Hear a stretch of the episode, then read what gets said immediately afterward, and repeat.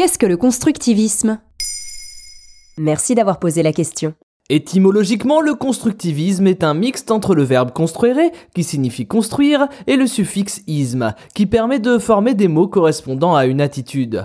Le constructivisme a été à la fois un courant de pensée mais aussi une forme d'art. Dans les deux cas, le but est le même, il est lié à l'art de la construction. Construction d'une pensée et d'une culture dans un premier temps, construction d'une œuvre à partir de concepts bien définis dans l'autre. Ce courant artistique a souvent été comparé au suprématisme qui a pour point commun l'utilisation de l'élément géométrique dans ses principes, mais avec la particularité d'être fortement lié à la culture de la Russie du début du XXe siècle. Quels sont les principes du constructivisme? Tout est parti d'une blague puisque le terme constructivisme est apparu en 1917, quand le très célèbre Malevich a utilisé le terme par dérision pour décrire le travail de Rodchenko. Par la suite, un livre sorti en 1922 réutilise le mot dans le but de donner une certaine idée de la culture de la Nouvelle Russie. Le terme constructivisme, qu'on peut traduire par art de la construction, est en effet une manière de transmettre l'idée que cette Russie est uniquement guidée par l'industrie.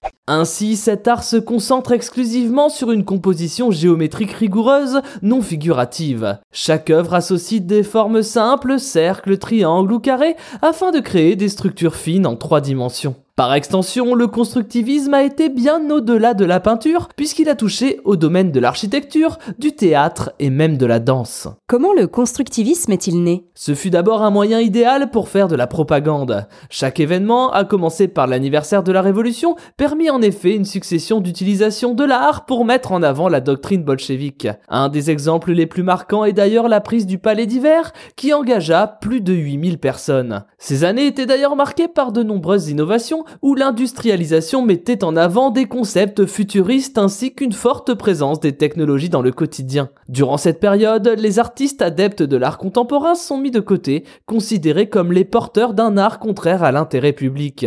L'accent était mis sur les arts appliqués par le biais du constructivisme et par des artistes beaucoup plus proches du pouvoir. Quelles œuvres et artistes sont des références du mouvement? L'architecture a été omniprésente dans le constructivisme.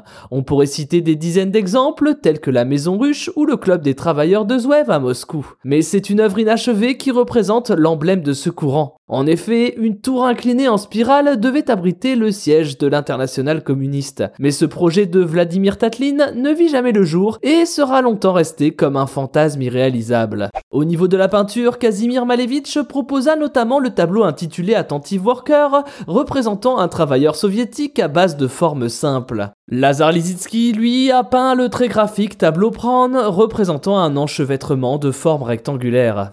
Plus fort encore, le constructivisme a su s'associer au théâtre. La pièce Le Cocu Magnifique de Fernand Cromelin, est d'ailleurs considérée comme un point charnière de ce courant, puisqu'elle fut peu appréciée des autorités en place et mena progressivement à la disgrâce du mouvement.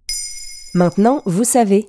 Un épisode écrit et réalisé par Thomas Dezer. Ce podcast est disponible sur toutes les plateformes audio. Et si cet épisode vous a plu, n'hésitez pas à laisser des commentaires ou des étoiles sur vos applis de podcast préférés.